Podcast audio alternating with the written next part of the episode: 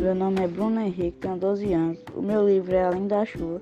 O livro fala sobre quatro crianças que a cidade deles, quando chovia, o rio transbordava inundando tudo. As quatro crianças, Carlinhos, Maria e Tônico, Tônico e Lucinha, queriam inventar algo para quando chover não inundasse a sua cidade.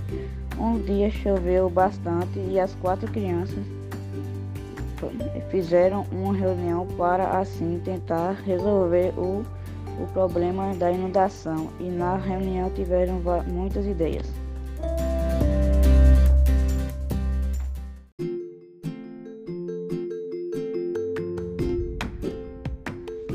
Maria teve a ideia de criar guarda-chuva vestido. Eles cresceram e viveram suas vidas.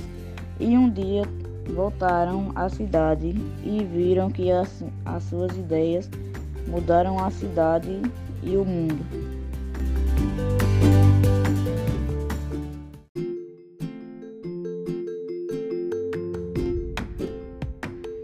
Tônico teve a ideia de quebrar o quintal para fazer uma horta.